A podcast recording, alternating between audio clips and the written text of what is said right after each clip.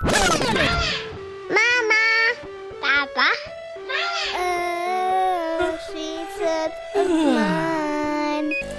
Wie heißt denn der Podcast von dir? Drei Jahre wach. Hallo und herzlich willkommen zu Drei Jahre wach. Am Mikro für euch heute ganz alleine Eveline. Ich freue mich trotzdem, dass ihr dabei seid. Barbara ist leider krank.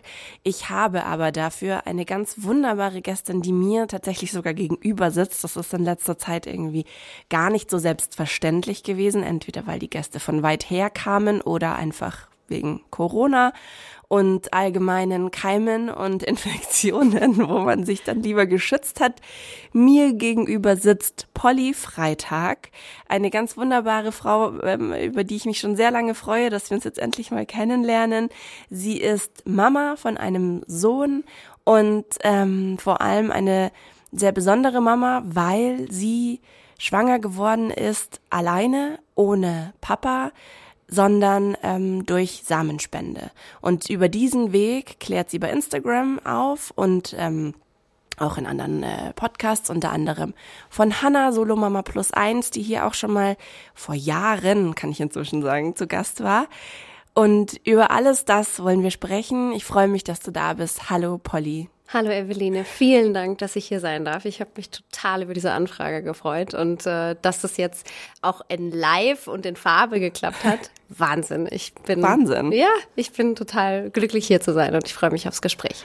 Polly, vielleicht möchtest du für alle neu Neujahr dazugekommenen, die die Folge mit Hannah, die ihr aber gerne nachhören könnt immer noch, weil die also es lohnt sich auch auf jeden Fall sehr, ihren Weg ähm, nachzuhören die das aber vielleicht noch nicht gehört haben, erstmal so ein bisschen erzählen, wie war dein Weg dahin, dass du gesagt hast, ich bin alleine, ich möchte ein Kind und da ist kein aber mehr oder kein trotzdem mehr in dem Satz, sondern ich bin alleine und ich will ein Kind.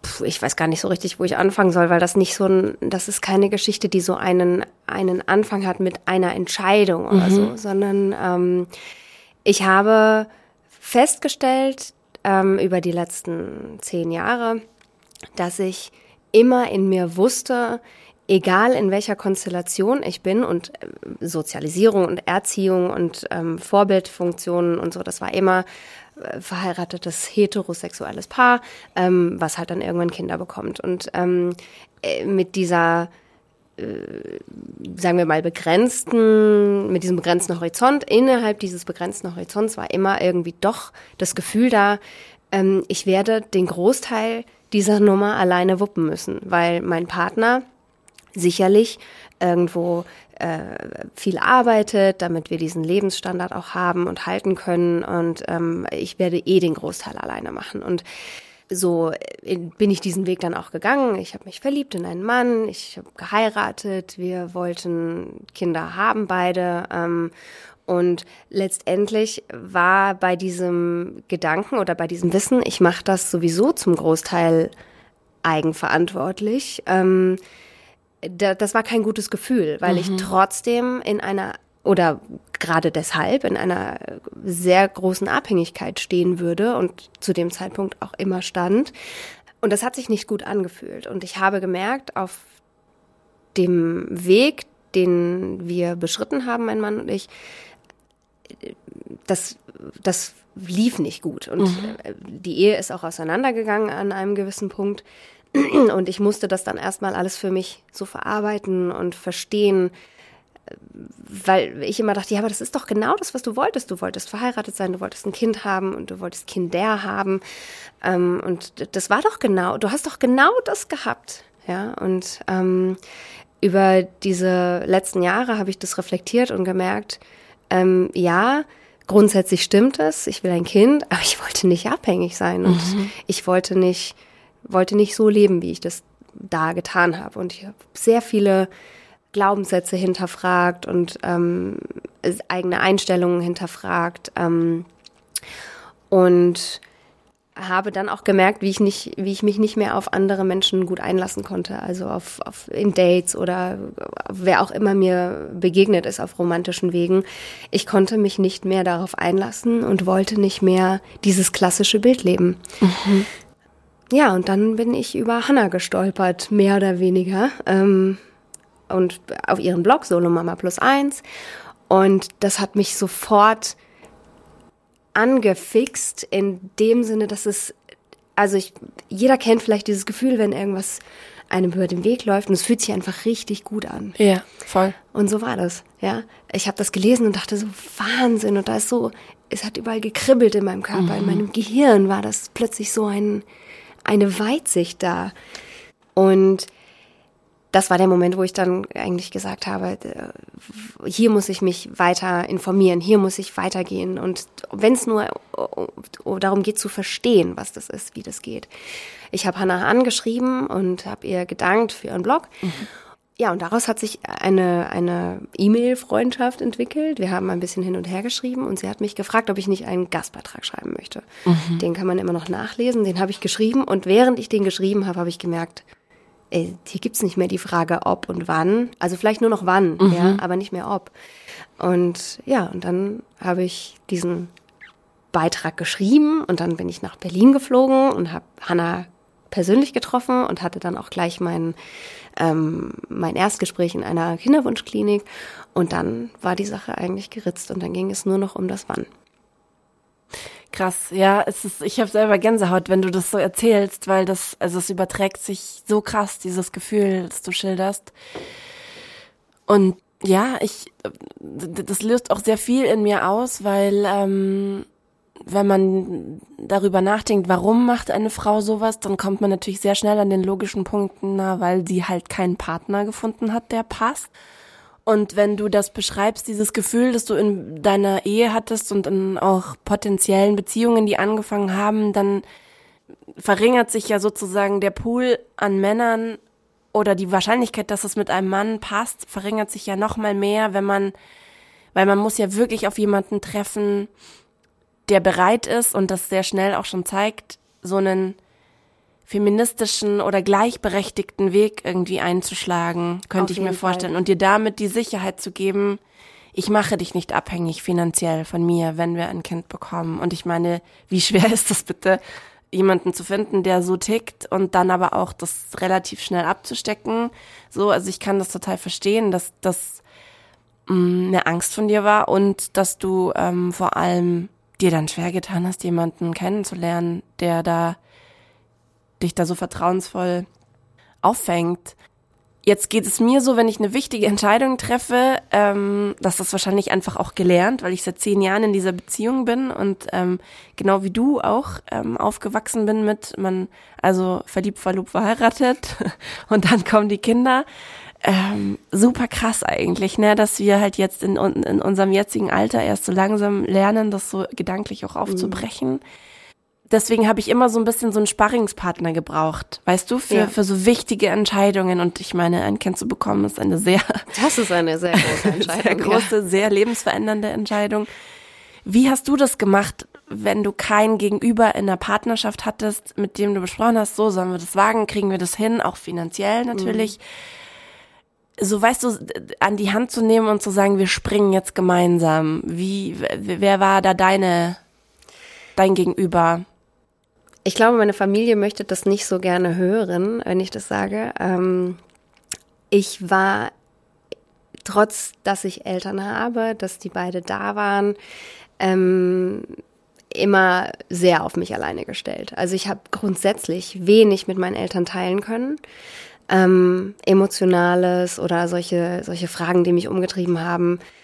Ich war mit meinen Entscheidungen grundsätzlich immer irgendwie alleine ähm, und habe viel mit mir alleine ausgemacht und das war schade für früher, war in dem Fall, in dieser Entscheidung dann aber leicht für mich, mhm. weil ich das gewohnt bin, ja. Und mhm. auch heute diese Entscheidungen ich mache das einfach. Also ich mache das mit mir aus. Also manchmal wünsche ich mir wirklich jemanden und ich habe Freunde, mit denen ich über sowas rede. Ähm, aber es ist was anderes, wenn jemand nicht in der Nummer mit drin hängt. Wenn du wirklich da alleine stehst. Ähm, wenn man sich Rat holt bei Freunden oder einfach nur mal erzählt, um, mhm. um so ein bisschen was auch ausgesprochen zu haben. Das finde ich auch immer wichtig. Das, das habe ich schon. Das mache ich auch viel, dass ich meine Gedanken aufschreibe, dass ich ähm, die aber auch ausspreche vor Leuten, die ich, denen ich vertraue. Ähm, aber mir fehlt niemand, mit dem ich eine Entscheidung treffen mhm. muss. Ich kann das gut alleine. Super Ressource auch, ne? Ja. Also also ich wünsche es mir anders für die Zukunft, ja, ja das, ähm, weil es sich auch, glaube ich, echt schön anfühlt. Mhm. Also in den Momenten, wo ich das mal erlebt habe in meinem Leben, weil es um etwas Berufliches ging, in dem wir ähm, etwas im Team entschieden haben, wo wir zusammen wirklich den Sprung gemacht haben für mhm. irgendetwas. Aber so für mein Leben leben wünsche ich mir das schon irgendwann mal zu haben, jemanden, mit dem ich wirklich zusammenspringe. In gewisser Weise habe ich das mit meinem Kind, weil yeah. es wird Sachen geben, wo wir zusammen eben springen müssen. Voll. Ja, und yeah. ähm, das ist aber wieder nochmal was anderes, weil auch da bin ich eben die Erwachsene. Ja, Total. Und, und kann ihm das mitgeben und kann, kann ihm das die Sicherheit geben, dass er das irgendwann alleine schafft oder auch eine gleichwertige Erwachsenenentscheidung treffen kann. Im Moment bin ich verantwortlich für alles und bin ich diejenige, die springt und jemanden an der Hand hat. Aber es ist in Ordnung. Okay. Ja, finde ich sehr, ähm, da ziehe ich echt meinen Hut vor, weil ähm, ich da tatsächlich total anders ticke und ähm, deswegen das wahnsinnig beeindruckend finde, liebe Polly. Vielleicht gibt es jemanden, der das jetzt gerade hört und dem das jetzt so ein bisschen so geht wie dir damals mit dem Blog von Hannah. Und es fängt an zu kribbeln und das Gehirn fängt an, irgendwie äh, Feuerwerk anzuzünden. Kannst du kurz nur wirklich knapp den Weg skizzieren, so ein bisschen, ja. wie das Ganze passiert ist, weil ich würde vorschlagen, ähm, weil das ja alles auch Dinge sind, die man theoretisch recherchieren kann, dass du kurz davon erzählst und den Rest packen wir einfach in Form von Links zu deinem Instagram-Account mhm. und Hannah und so weiter in den in die Show Notes. Ja. Aber ähm, einfach, weil ich das wahnsinnig spannend auch selber finde, wie sowas abläuft. Ja. Ähm, nachdem ich das tatsächlich entschieden hatte, also nachdem ich wusste, ich werde diesen Weg gehen, ich hatte ähm, ein Beratungsgespräch in einer Kinderwunschklinik. Es ist sehr unterschiedlich nach Klinik, ähm, was für Voraussetzungen gestellt werden. Also in der Klinik, in der ich war, musste ich eben, hatte ich dieses Beratungsgespräch. Dann hatte ich ein psychosoziales Beratungsgespräch. Da wird so ein bisschen abgeklopft. Ist das eine kurzfristige Entscheidung? Ist das, weil man Panik hat, ähm, also Torschlusspanik hat, weil man schon irgendwie in ein Alter kommt, wo das biologisch nicht mehr so einfach ist? Ähm, möchte man damit irgendwas ersetzen, ein, eine Lücke füllen? Und in gewisser Weise ähm, möchte ich jetzt vorgreifen, das ist kein, das ist kein Judging, ja, da ist also die, auch die Psychologen und Psychologinnen, die da mit einem sprechen, das ist nicht so, also das ist nicht vorgefertigt, du willst da eine Lücke äh, mhm. schließen. In gewisser Weise wollen wir ja alle eine Lücke schließen in ja. unserem Leben, also egal in welchem, egal wie gut wir gestellt sind oder wie gut es uns psychisch geht und, und finanziell und wieder wie auch immer, ja, mhm. ein Kind ist immer eine egoistische Entscheidung, ja, ja. so. Und ähm, aber das wird alles so ein bisschen abgeklopft. Ja, geht's? Wie geht's einem mit der Entscheidung? Was äh, da werden auch Gedanken angestoßen. Was passiert denn, wenn es nicht gleich klappt, wenn es lange dauert, wenn sie die finanziellen Ressourcen nicht mehr haben? Was macht das mit ihnen, wenn sie denken, wenn sie an einen Punkt kommen, dass einfach klar ist, sie können vielleicht keine Kinder kriegen? Mhm. Also solche Fragen werden gestellt und das fand ich sehr wichtig, weil ich selbst in so einer rosaroten Bubble war am Anfang. Ich habe das entschieden und ich dachte, ja klar, das klappt und ich mache das jetzt und das wird super und ich klemme da alles hinter. Mhm. Ähm, aber so ist das eben nicht. Das ist nichts, was man einfach entscheidet und dann beeinflussen kann. Man kann das beeinflussen bis zu einem gewissen Punkt, aber irgendwann gibt es einen Punkt, wo dann vielleicht die Natur sagt oder was auch immer, ja, es, es, es klappt halt einfach nicht. Ja. Und ähm, ehrlich gesagt wollte ich mich mit dieser Frage nicht so sehr befassen, aber ich habe das eben gemacht und ähm, habe mir dann aber gesagt, okay, ich habe das jetzt initial einmal besprochen und dann gucke ich einfach auf den Weg, wie weit das wie weit das für mich wirklich Realität wird. Ähm, ich hatte noch ein paar Voruntersuchungen bei meiner Gynäkologin in meiner Stadt und habe dann mich damit auseinandergesetzt, mit welcher, mit welchen Samenbanken die ähm, Kinderwunschklinik zusammenarbeitet. Das ist auch wichtig zu wissen, dass man nicht einfach jetzt losrennt und sagt, ach, ich hätte gern diese Samenbank und ich habe mir jetzt schon den Spender ausgewählt und mhm. jetzt gehe ich zur Klinik. Mhm. Ähm, das ist, also man muss da gucken, dass man in der richtigen Reihenfolge bleibt, damit es keine Enttäuschungen gibt. Mhm. Oder eben äh, schon finanziell was eingesetzt wird, weil man schon einen Spender gekauft ja. hat sozusagen. Ja. Und dann erst feststellt, oh, äh, die Klinik arbeitet gar nicht mit denen zusammen. Ja, und das war aber bei mir dann schon der Fall. Ich hatte Voruntersuchungen, Vorgespräche. Dann habe ich mich ähm, mit der Samenbank in Verbindung gesetzt. Und in meinem Fall war das ein bisschen besonders, weil Hanna mich mitgenommen hat zu der Samenbank und wir haben die besichtigt. Ach, cool. Also ich hatte da schon ähm, auch eine Möglichkeit, so reinzugucken und da auch ein bisschen das Team kennenzulernen. Und genau, und dann habe ich einen Spender ausgewählt. Äh, das ist ähm, je nach Samenbank äh, kriegt man sehr umfangreiche Informationen und das hat bei mir auch nicht, also das hat über, das war ein Prozess, ja, ein, über mehrere Wochen, weil ich auch so erschlagen war mhm. mit den Informationen. Also Klar. zum einen war die Auswahl ähm, an Samenspendern schon recht groß damals. Und dann einfach so zu überlegen, welche Kriterien lege ich denn fest? Also natürlich habe ich mich da auch ein bisschen ausgetauscht mit anderen Frauen, aber im Ende ist es eine Entscheidung, die für dein ganzes Leben gilt und für das Leben deines Kindes gilt. Und da kann dir jemand Ideen geben, welche Kriterien du anwendest zur Auswahl. Und dann ist es am Ende, aber bleibt es bei dir, ja. Und du kannst dann überlegen, geht es ähm, um Aussehen, geht es um Gesundheit, um was geht es da? Mhm. Und ähm, bei mir ging es ein, also in erster Linie um Gesundheit und dann auch ein bisschen um Aussehen. Mhm. Für mich war wichtig, dass das Kind sich ähm, wiedererkennt in unserer Familie. Ja. Ja, und das war so die ganze Vorarbeit dazu. Dann hat das Ganze etwa ein Jahr geruht, weil ich in, im Beruflichen noch ein paar Dinge machen wollte, noch einen Karriereschritt gehen wollte, den ich auch gegangen bin. Und mit Anfang der Pandemie, äh, in diesem ersten großen Lockdown, da war einfach, ich glaube, dieses Gefühl kennt jeder und erinnert sich einfach jeder, dass man da saß im, im Frühjahr 2020 und gedacht hat, was ist das für ein Leben? Was ist, was passiert hier gerade? Was ist in dieser Welt los? Und das war für mich der Moment, wo ich gesagt habe, ähm, und jetzt los. Mhm. Und ich hatte vor dem, wirklich eine Woche vor dem Lockdown, bevor alles dicht war in Deutschland, hatte ich meine erste Insemination und habe dann im Lockdown feststellen müssen, dass es nicht geklappt hat. Also mhm. es war einfach, ich habe meine Periode bekommen und das war es dann. Mhm. Ähm, und das war erstmal richtig niederschmetternd, vor allen Dingen, weil ich alleine war, weil ich ja. nicht irgendwo hingehen konnte. Ja. Es war niemand da. Ich, also klar, telefonisch, ja, aber alle waren zu Hause, alle waren ein, haben sich eingesperrt und haben gesagt, wir gehen irgendwo hin, wir treffen jemanden und durfte man ja auch nicht. Mhm. Ja. Und ich saß dann da an diesem Wochenende und äh, in meinem Elend und dachte, oh Gott, es hat nicht geklappt und oh Gott, was ist, und da war wirklich das erste Mal dieser Gedanke da, Mist, was ist, wenn es mhm. nie klappt? Ja. ja. Diese erste Verzweiflung.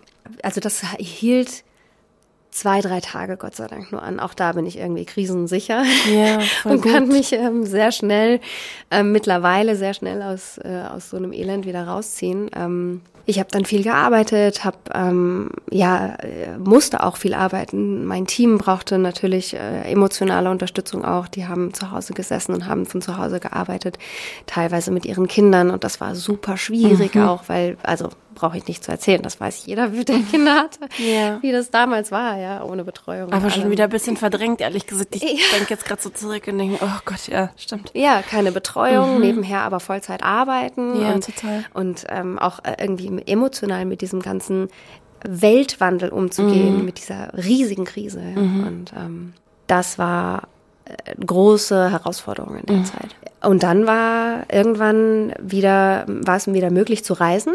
Ähm, und meine Kinderwunschklinik ist eben einfach, ich muss einmal halb durch Deutschland fahren, damit ich dort eine Behandlung machen kann.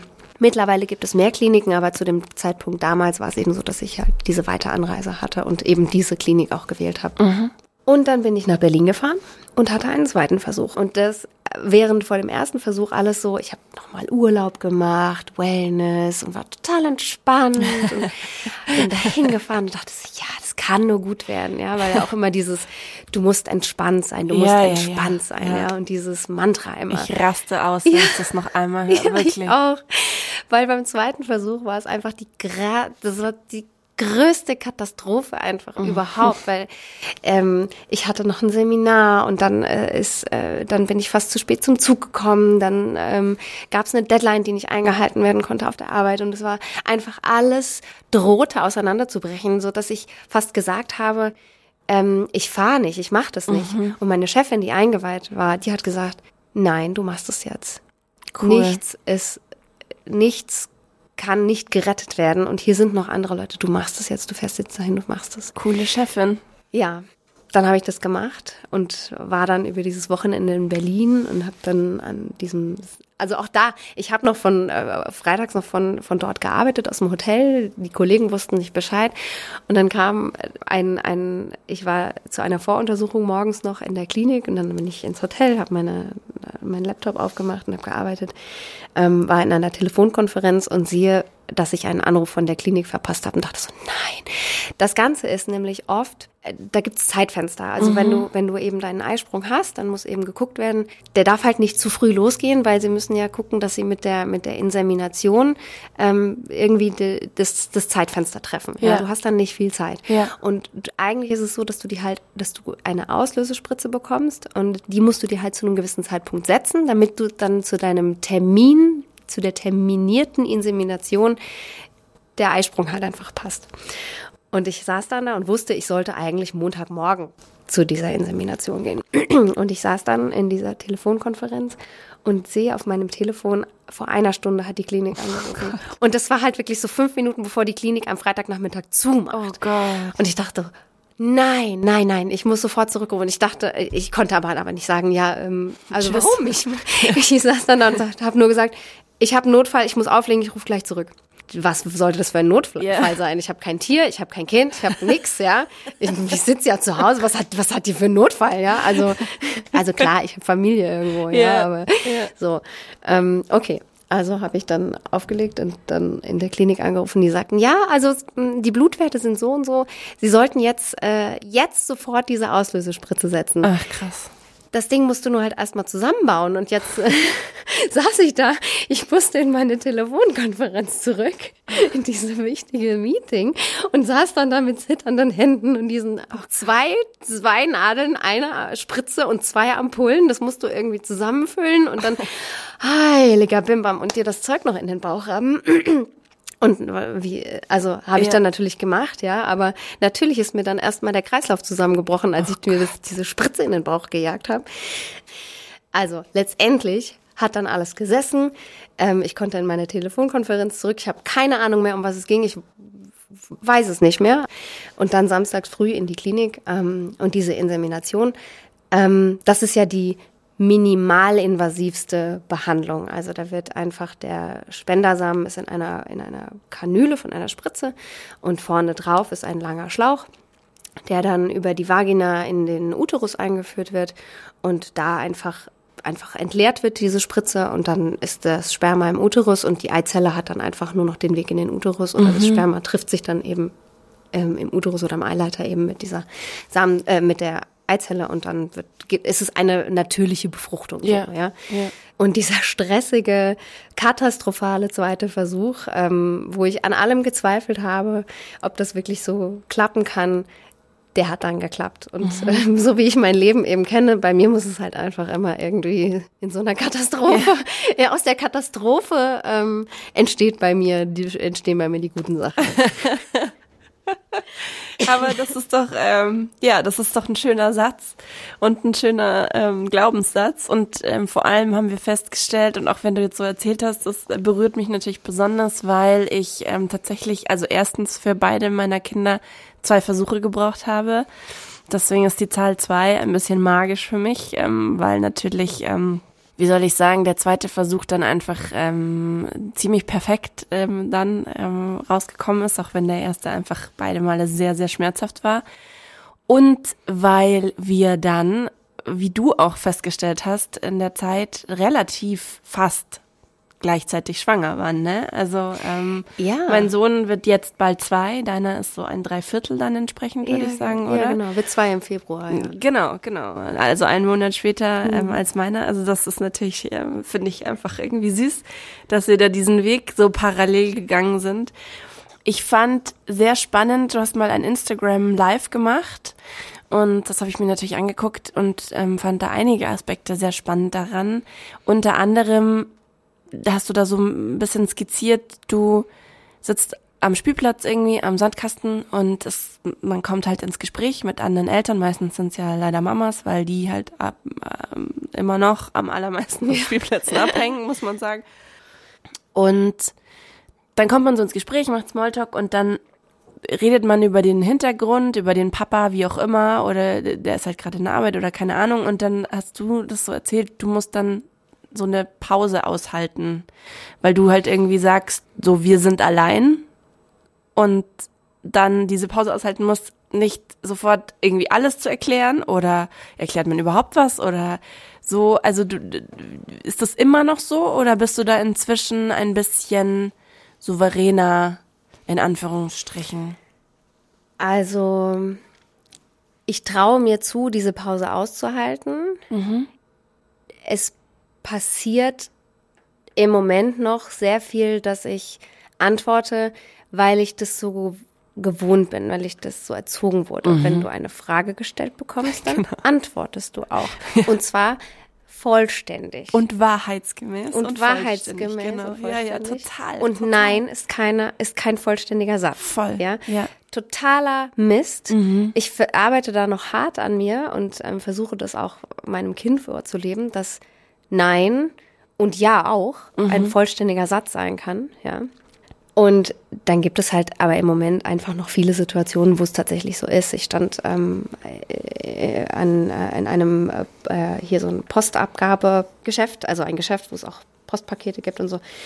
Und äh, beschriftete noch ein Paket und die ähm, Verkäuferin hat dann mit meinem Sohn so ein bisschen geschäkert und ähm, ich weiß gar nicht mehr, wie der Verlauf vom Gespräch war, aber es war, kam dann halt tatsächlich irgendwann so, dass sie sagte, ähm, na, hast du das von deiner Mama oder von deinem Papa? Und dann habe ich gesagt, also weil er natürlich nicht antworten kann und das ist, ich finde das auch so doof, dann im luftleeren Raum dann die Leute so stehen zu lassen, weil sie erwarten ja in irgendeiner Form eine Antwort. Auch, Ja. Also das habe ich auch festgestellt. Die Leute erwarten dann, dass ich antworte, obwohl sie meinem Kind eine Ja, Frage ja. stellen, bei dem sie wissen, dass es nicht antworten kann. Total. Es ist, ähm, es ist so lustig manchmal, was, was, äh, Ja. also was wir da noch aufbrechen können. Ähm, und ich habe dann gesagt, wir haben keinen Papa. Und dann meinte so, ach so, ja, ähm, ich bin auch allein, alleinerziehend. Aber den, aber den sieht er ja dann irgendwann. Und ich so, nein. Nicht? Ja, wo haben Sie den denn her? Ach komm. Also sie war flapsig, ja. Und äh, wo haben Sie denn dann, her- wo haben Sie den denn her? So lachend sagte sie Ja. das. Und dann habe ich gesagt, von der Samenbank. Und dann hat sie auch hat mich angeguckt, gelacht und ah ja gut, dann manchmal, manchmal ist es auch besser, wenn man es alleine macht. So, also in der Regel, äh, ich habe noch nie eine andere Antwort wirklich ähm, erhalten als so eine, so, so ach ja, oh ja, Okay. ist ja auch gut so, ja, kann man ruhig machen. Aber weißt du, was ich so krass finde? Ich meine, das ist der anonymst, also eine der anonymst vorstellbaren Szenerien. Man gibt in irgendeinem random Geschäft irgendein Paket ab. Ja. Du bist irgendwie vielleicht noch, also weißt du, du bist mit Kind ja sowieso gedanklich immer auf mindestens zwei Baustellen und also eigentlich, also zwei ist das völlig auch so untertrieben. skurril, weil- du bist so völlig mit den Gedanken woanders und plötzlich bist du mit einer wildfremden Person in so einer Situation. Vor allen Dingen, dass sie dann auch noch sagt, wo haben sie den denn her? So, also das, das finde ich auch, seit ich das erste Mal in meinem Leben einen Babybauch hatte, den man gesehen hat, äh, da, fängt es ja an, dass man so zum Allgemeingut wird. Ne? Mhm, also der Bauch Fall. wird angefasst oder ist es ein Wunschkind oder wie auch immer und ähm, und und wenn die Kinder dann da sind, dann wird in den Kinderwagen gelangt und so Ja. solche Sachen und es werden halt so Dinge gefragt, die so krass grenzüberschreitend sind und die dich einfach nichts angehen. Ja, so, also ja. die andere Person. Und das finde ich so faszinierend, dass, oder auch wie mit Kindern gesprochen wird oder über Kinder, wenn sie Mhm. Ja. dabei sind. das ist so, das, du sagst, man muss da noch viel aufbrechen. Ich denke da wirklich oft drüber nach, welche Form der Sendung und Folge wir dazu mal machen müssten, weil ich das so krass finde, dass sobald irgendwas mit Kindern, also wie gesagt, schon alleine in der mhm. Schwangerschaft geht es los, passiert irgendwas, da kippt sowas, da wirst du, in einer Großstadt bist du ein Individuum und da ist alles relativ anonym und plötzlich bist du irgendwie mit Babybauch in der U-Bahn und du bist aber plötzlich so, ist das so ein Freischuss für alle, ja. über deine Grenzen drüber zu walzen, obwohl sie dich nicht kennen und ja. du sie auch nicht. Und dann, wie gesagt, wie du vorhin völlig richtig gesagt hast, kommt unsere anerzogene Höflichkeit ähm, ins Spiel. Also bei mir ganz, ganz schlimm. Ich wurde wirklich sehr streng zu sehr starker Höflichkeit erzogen. Ganz, ganz doll, weil äh, ähm, ich glaube, es hat auch mit einem Migrationshintergrund zu tun, dass meine Eltern halt immer ganz, ganz doll darauf erpicht waren, dass wir uns hier gut benehmen. Mhm. Ähm, und all die Glaubenssätze toxisch, auch die das dann einfach mit sich bringt, dass man dann antwortet oder dann so versucht so, ja, und gar nicht signalisiert so, Moment mal, das geht dich eigentlich gar nichts an. Ja, es ist super schwierig, das voll, zu sagen. Voll. Also ich stand da auch und ich war so, äh, das war eine, eine Situation, die vollkommen in Ordnung war für mich. Ich kenne diese Frau schon länger, weil, weil ich da immer hingehe in mhm. diesen Laden. Ähm, und aber ich weiß nicht, wie es anderen Müttern geht, die mit ihren Kindern unterwegs sind. Und ich sage bewusst Mütter, weil ähm, das eben, wie du eben auch gesagt hast, das eben noch die Norm ist in Anführungsstrichen und Väter äh, anders angesprochen werden ja. ja. und behandelt werden. Ja. Ähm, die einfach weil es hätte ja auch einfach sein können, dass mein Mann arbeitet, dass der Vater, ähm, dass wir zusammenleben oder wie auch immer, dass ich den kenne, ja. Mhm. Ähm, und äh, also ich habe das, ich habe das Gefühl, das macht es noch mal. Das ist vielleicht auch einfach in meinem Kopf, weil die Leute wissen ja nicht erstmal, dass mhm. ich über diesen Weg gegangen bin, ja. Aber ich habe schon das Gefühl, dass das vielleicht auch einfach in meinem Kopf, dass ich es auch noch anders behandle. Ja. Ähm, dass ich mehr in diesem Erklärungs, naja, nicht Erklärungsnot, aber in dieser Erklärungsverantwortung bin. Mhm. Und ähm, ich versuche, ich arbeite da noch dran, das nicht mehr zu machen. Also wie ich vorhin schon gesagt habe, das kommt noch, weil ich, weil ich da noch so drauf ähm, gepolt bin.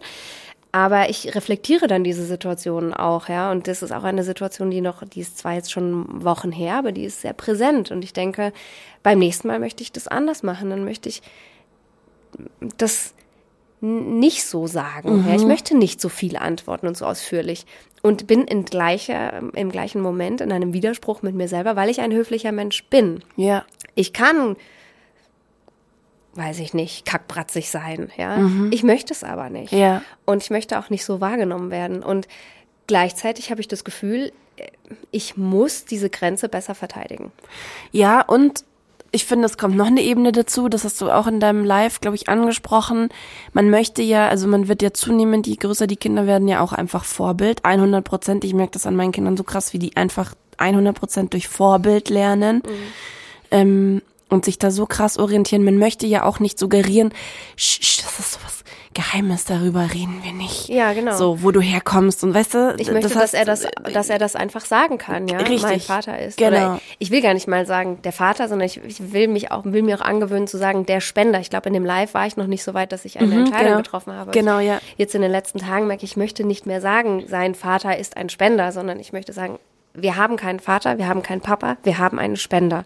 Weil Vater, hast du, glaube ich, erklärt, ähm, so, so eine soziale Beziehung in genau, irgendeiner ja. Form suggeriert, die es ja bei euch einfach nicht gibt. Gar nicht gibt, ja. Und äh, es, ist, der, es war nie angedacht, dass der Vater wird. Es, mhm. hat, es war nie ein Wunsch, dass der Vater wird, sondern mhm. das war von Anfang an einfach klar, dass es jemand ist, der sein genetisches Material gibt und ich daraus etwas mache. Und letztendlich ist es das, ja.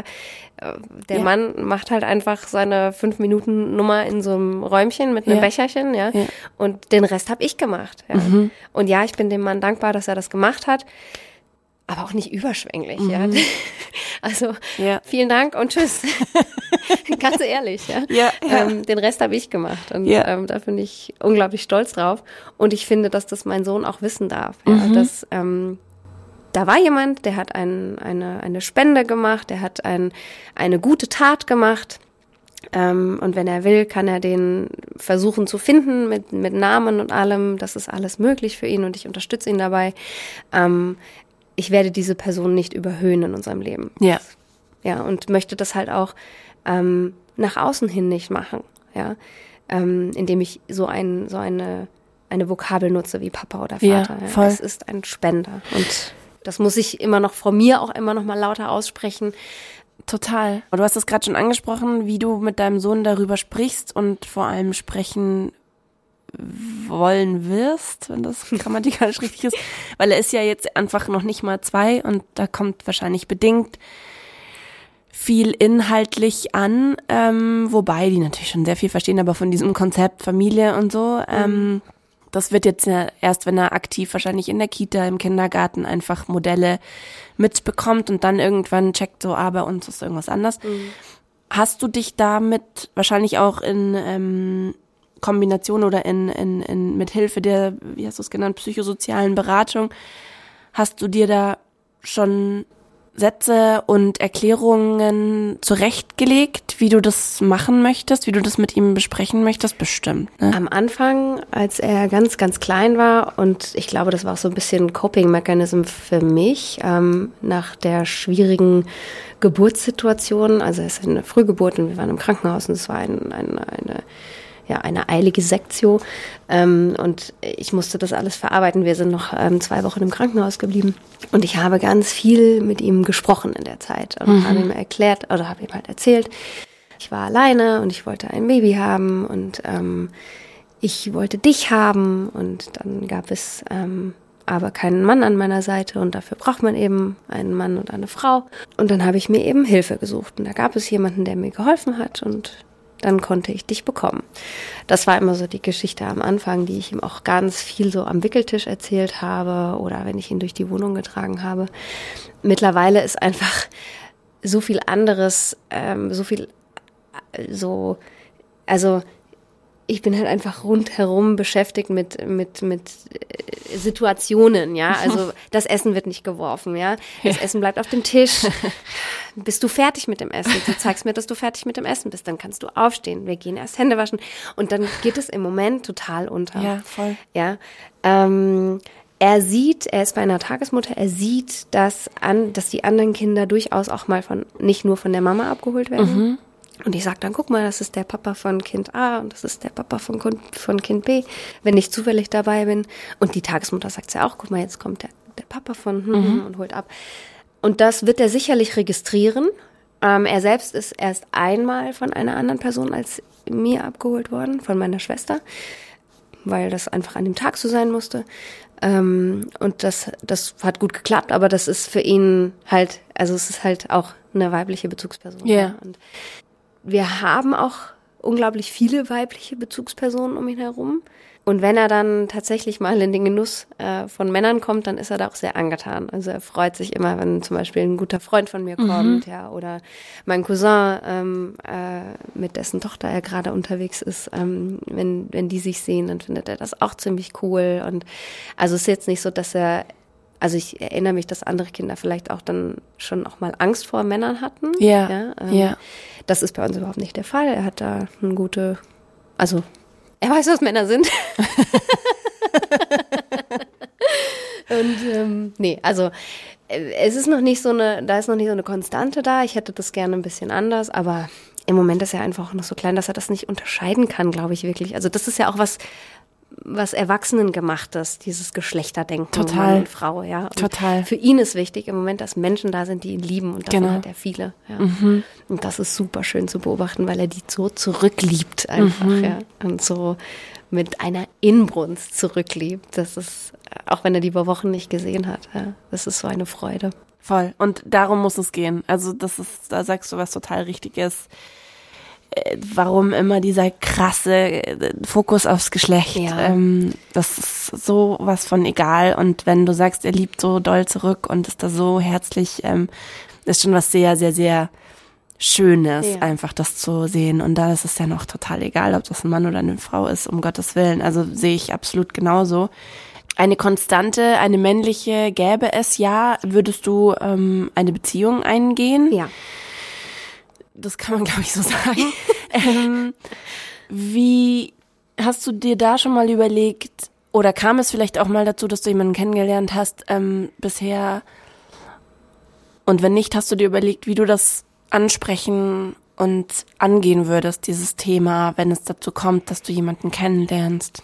Da gibt's jetzt zwei Perspektiven. Ähm, also als ich entschieden hatte, nachdem ich entschieden hatte, ich gehe diesen Weg und bevor ich tatsächlich schwanger wurde und gesagt habe, oder bevor ich gesagt habe, so und jetzt gehe ich ihn tatsächlich, ja, sondern ähm, da gab es ja einfach dieses Jahr, anderthalb, wo ich noch eben mit anderen Dingen beschäftigt war, aber wusste, ich werde es machen und egal, was da jetzt kommt, das ist mhm. so. Der Samen ist gekauft, der liegt auf Eis und das ist einfach der Weg.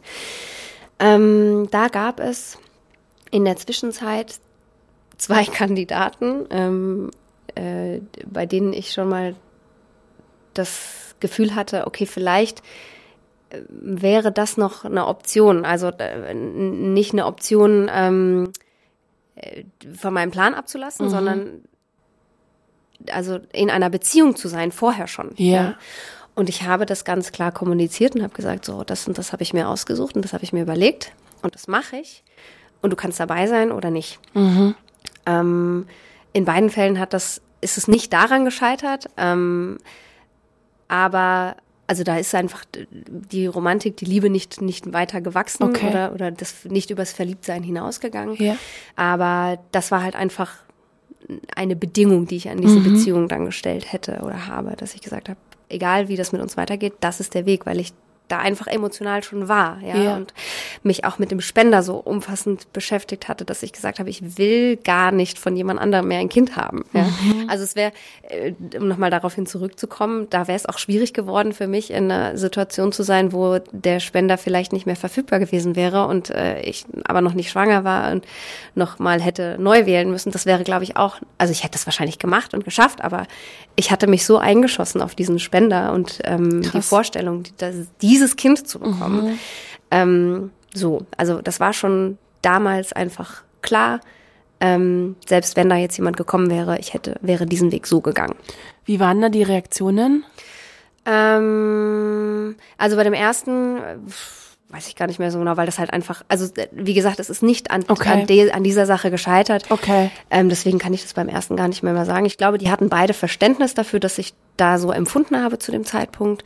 Ähm, und bei dem zweiten, ja, ähm, da habe ich irgendwann gemerkt, dass ich gar nicht einfach so so diese Empfindung okay. habe für den und dass er auch nicht also emotional bereit war für irgend, irgendetwas. Mhm. Ja, der mhm. war noch so mit sich selbst beschäftigt, dass ich gemerkt habe, dass für mich dann, also bei mir geht dann sofort eine Tür zu, weil ich nicht mehr bereit bin für andere Menschen ähm, Psychotherapeut zu spielen, die emotionale Last zu tragen. Und ähm, ja. das ist halt auch ein großer Faktor in dieser Sache, weil ich das Gefühl habe, ich kenne so viele Männer, Kollegen, Freunde, keine Ahnung, wo ich das Gefühl habe, die sind noch so beschäftigt mit sich selbst mhm. oder vielleicht auch gar nicht mal noch, die sind einfach so beschäftigt mhm. mit sich selbst, mit ihrem Kram und gehen es auch gar nicht an, dass ich mich manchmal frage, gibt es überhaupt noch eine Möglichkeit, jemanden kennenzulernen, bei dem ich nicht diese emotionale Arbeit leisten müsste?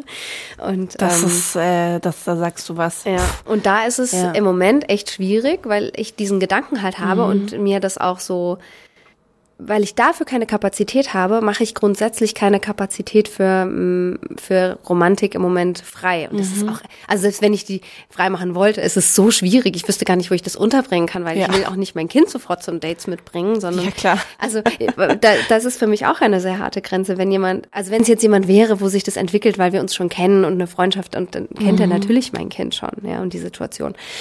Aber, ähm, wenn das jetzt jemand Neues, Fremdes wäre, dann äh, ist das auch, da gibt es dann auch eine große Karenzzeit, wo ich sagen würde, du lernst ja. mein Kind erstmal nicht kennen, ja, fertig. Aber ich gehe damit offen um. Mhm. Ich habe auch äh, ähm, so halbherzige Versuche über Dating-Apps gestartet und da kam ich noch nicht mal dazu zu sagen, ähm, ich habe ein Kind so und so bekommen, sondern da endete das immer schon, obwohl es in meinem Profil steht, dass ich ein Kind habe, ähm, endete das an dem Punkt, wo ich dann nochmal gesagt habe, ja, ich habe ein Kind und ich bin mit dem halt dann und dann so und so unterwegs oder sowas. Also, weil mhm. es halt mhm. einfach aufgekommen ist. Nicht, weil ja. ich das so plakativ dann, also nochmal, es steht in meinem Profil, aber ich habe dann nicht gesagt, ja, und übrigens, hier ist mein Kind und ja. ich bin an dem Wochenende, sondern es ging halt einfach so, was hast du am Wochenende gemacht? Ja. Und dann habe ich manchmal gesagt, ja, ich war da und da unterwegs. Und wenn es halt was Spezifisches war, habe ich gesagt, ich war mit meinem Kind im mhm. Tierpark oder sowas, ja. Zack, Gespräch beendet. Ähm, Krass. Es ist, ich weiß nicht, warum die Leute ein Profil mögen. Also Ja. lesen die das nicht richtig? Wahrscheinlich. Oder, ja, nehme ich auch an, ja. Aber und da hört es halt einfach schon auf, dass ich jetzt einfach keinen Bock mehr auf sowas habe. Versteh ich. Und, äh, ja, ich habe keinen, ich habe keinen Bedarf oder keinen, keinen, keine Not, Mhm. ja. ähm, und insofern, vielleicht kommt irgendwer irgendwann. Also in dem Moment, wo ich sage, ich habe ein Kind, werde ich auch sagen, so und so ist das entstanden, damit da sofort auch einfach die Tür offen ist, weil ich ähm, auch das Gefühl habe, dass es sein kann, dass Leute dann zumachen, weil sie denken, da ist noch jemand, der halt ständig kommt und das Kind holt und irgendwie noch in, in, in meinem Leben präsent ist, in welcher Form auch immer, ja. Und selbst, also allein deshalb würde ich schon sagen, da ist niemand. Du brauchst dir keine Sorgen zu machen. Ja. Also das ist, hat da eben zwei Seiten. Absolut. Das Ich, dass ich stimmt. das sage, ja. Und ein, ein, ein, nicht so, ein nicht so schönes Szenario. Ähm, die Art der Reaktion der Person würde natürlich auch wieder was aussagen, weil, wie du mit ähm, Hannah in einer ihrer Podcast-Folgen besprochen hast, gibt es einfach leider auch sehr, sehr viele Menschen, die nicht positiv auf Ja. eure Wege reagieren. Ne? Also ich, um Gottes Willen, ich will jetzt nicht jinxen. irgendwie ähm, so, aber es könnte natürlich sein, dass ein ähm, potenzieller Partner das irgendwie einfach da einfach negativ reagiert. Ähm, es geht da ganz, ganz viel um Sprüche. Also in der Folge, die du mit Hannah besprichst, die ihr euch anhören musstet ähm, oder müsst, wo mir ehrlich gesagt die Spucke wegbleibt, also wo ich auch schon ähm, da wieder gedacht habe, was für harte Grenzüberschreitungen und wa wa was geht das bitte die Menschen an? Also auch da wieder so ein bisschen, ähm, könnt ihr einfach euch alle mal irgendwie um eigenen Scheiß Also kümmern? ich muss dazu sagen, dass diese Sprüche, das waren auch gesammelte Werke, Mhm. das waren nicht unbedingt alles, was wir, ich habe das nicht alles um die Ohren gefeuert bekommen. Ja, das habe ich mir schon gedacht.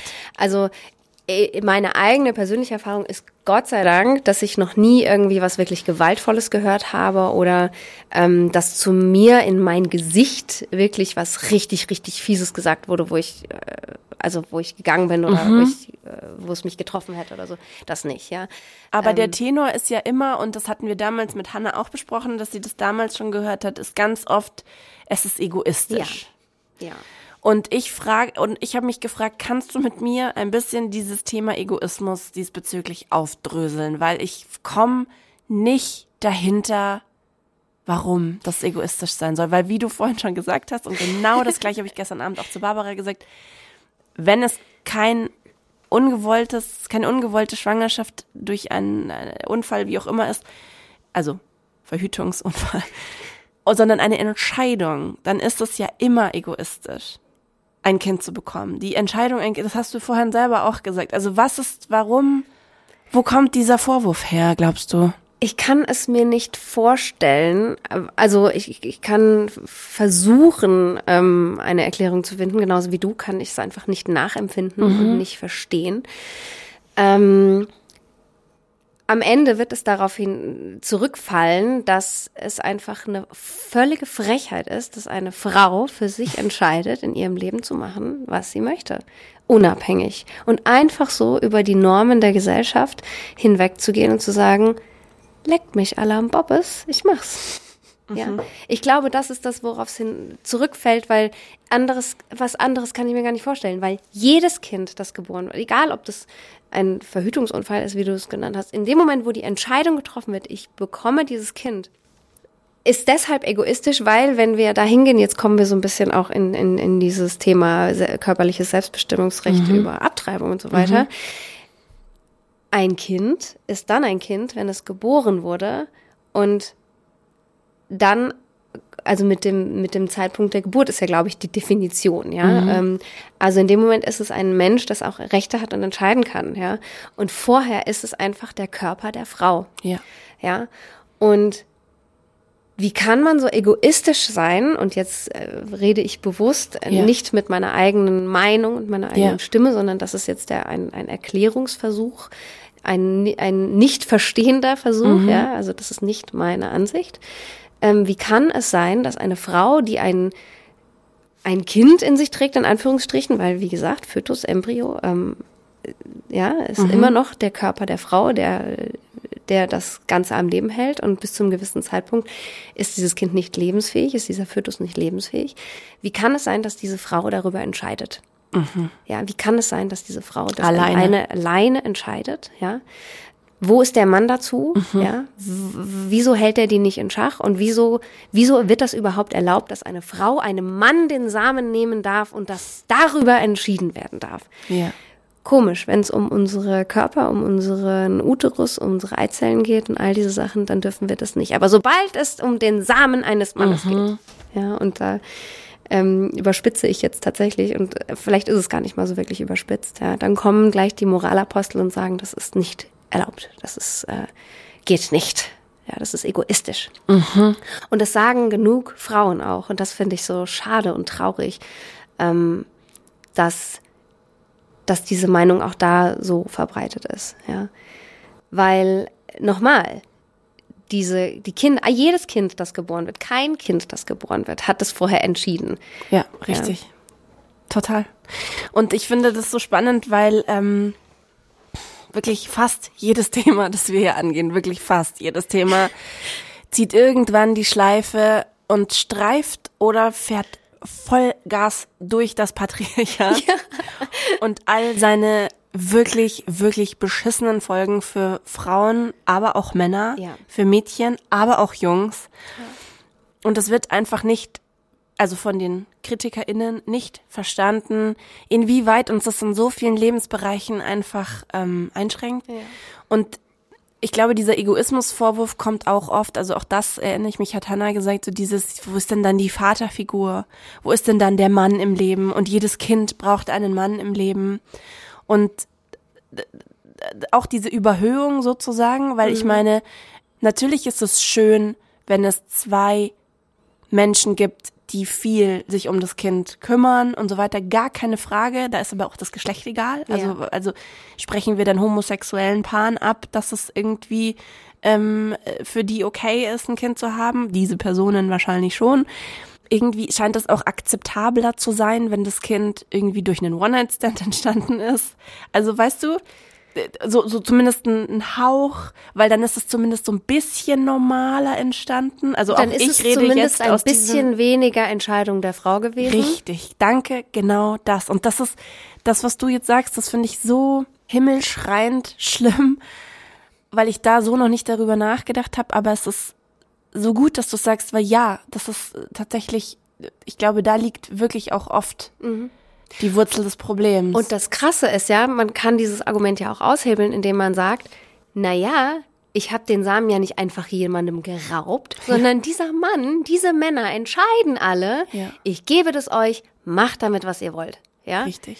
Und zwar, das ist ja nicht zweckgebunden. Die sagen ja nicht, ich gebe den Samen und das dürfen nur heterosexuelle Paare nehmen, die einfach eine, eine Infertility Journey haben, ja, also die einfach nicht, ähm, bei der es um, bei denen es um Unfruchtbarkeit geht, ja, ähm, sondern das ist ja auch in, in anderen europäischen Ländern viel, viel verbreiteter, ja, und äh, ich glaube in Skandinavien noch mehr, dass es völlig normal ist, dass man eben sagt, ja, geh doch alleine, mach doch alleine, ja. Und das ist, und das wird sogar aktiv auch angesprochen von den Samenbanken und auch von den Spendern, die sagen, also in, in dem Brief, glaube ich, also es, mein Samenspender hat einen kleinen Brief geschrieben auch, den ich lesen konnte, äh, den schreibt er halt so allgemein für die Familien oder das, oder die Kinder, die er dann zeugt, ja, ähm, ähm, oder mitgezeugt hat.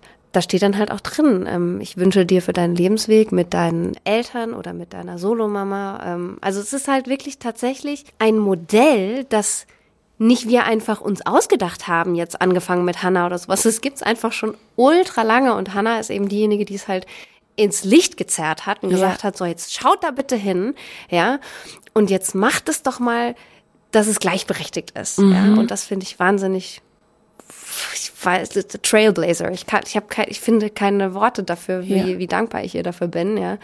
Und dass es eben völlig okay ist, dass wir diese Entscheidungen selber treffen über unsere Körper, ja. Absolut. Ich habe auch darüber nachgedacht, ob es nicht auch irgendwie so ist für viele, viele Menschen, weil jetzt wir in einer Zeit leben, in der sehr viele Normen aufgebrochen werden und hinterfragt wird. Ähm, Normen, mit Normen meine ich klassische, ähm, ähm, oftmals auch konservative Lebensweisen, ne? Und oder Sichten auf Geschlechter, auf ähm, binäre Dinge, also das ist Mann, das ist Frau, mhm. ähm, aber es gibt Millionen ähm, Varianten dazwischen. Ähm, also dass diese Menschen, glaube ich, oft auch verunsichert davon sind, dass das alles ihnen so entgleitet, diese ganz klaren Definitionen, was ist was und das ist eine Familie und so hat eine Familie auszusehen, was ich versuche im Sinne der gewaltvollen Kommunikation auch ein bisschen empathisch zu sein und zu, einfach nachzuvollziehen, wo kommt so eine Ablehnungshaltung einfach vielleicht auch her. Und diese Normen, aber an denen sich so festgehalten wird, sind halt nun mal, wenn man sich das anschaut, historisch immer, immer relativ ungeil für die Frau gewesen. Ja. Ne? Also auch eine Ehe zum Beispiel mit all dieser Abhängigkeit der Frau, was passiert, wenn das mhm. einfach auf einmal endet und die Frau dann dasteht. Und also all diese Dinge, also an denen sich festgehalten wird, sind einfach historisch, wenn man draufschaut, für die Frauen immer der echt beschissenere Deal gewesen. Ja. Und ich kann aus eigener Sicht dieses Entgleiten auch ein gewiss, ein, ein gewisses, in einem gewissen Maß nachempfinden, ja, weil ich war in dieser Position und ich war jemand, der halt an diesem konservativen Bild auch aufgewachsen ist und an diesem konservativen Bild aber auch gescheitert ist, ja. Mhm. Und für mich war das genau dieses Ding. Mir ist das total entglitten und ich habe, als diese Ehe in Trümmern vor mir lag, dachte ich, mein Gott, was mache ich denn jetzt? Wie soll das denn jetzt weitergehen? Und der erste Gedanke war natürlich, ich finde halt wieder jemanden und heirate wieder. Nein, fuck it, ja. Also, ähm, aber das war ein Entgleiten in dem Moment und ich war wirklich äh, für mich war das super schwierig, ja, und da meinen Weg wiederzufinden und den Boden unter den Füßen zu finden. Und für mich ist es so, ich bin durch verschiedene Krisen in meinem Leben ge gegangen und habe, musste meinen Weg immer wieder finden und meinen Boden finden. Das heißt, ich kannte das schon. Ich mhm. wusste schon, dass das Leben so richtig aus allen Fugen geraten kann. Und für meinen Ex-Mann zum Beispiel war das unvorstellbar, dass ihm sowas passiert. Das, das war das Schlimmste in seinem ganzen Leben. Mhm. Ja. Und der hat, glaube ich, auch noch ein bisschen länger daran geknabbert als ich. Und daher kann ich so ein bisschen im Ansatz nachempfinden, wie das sein muss, wenn man, wenn man sich selbst so vielleicht auch angegriffen fühlt, weil das könnte ja auch bedeuten, wenn das, wenn diese ganze Norm, wenn, wenn, wenn das nicht mehr die Norm ist, mhm. bin ich dann nicht mehr normal?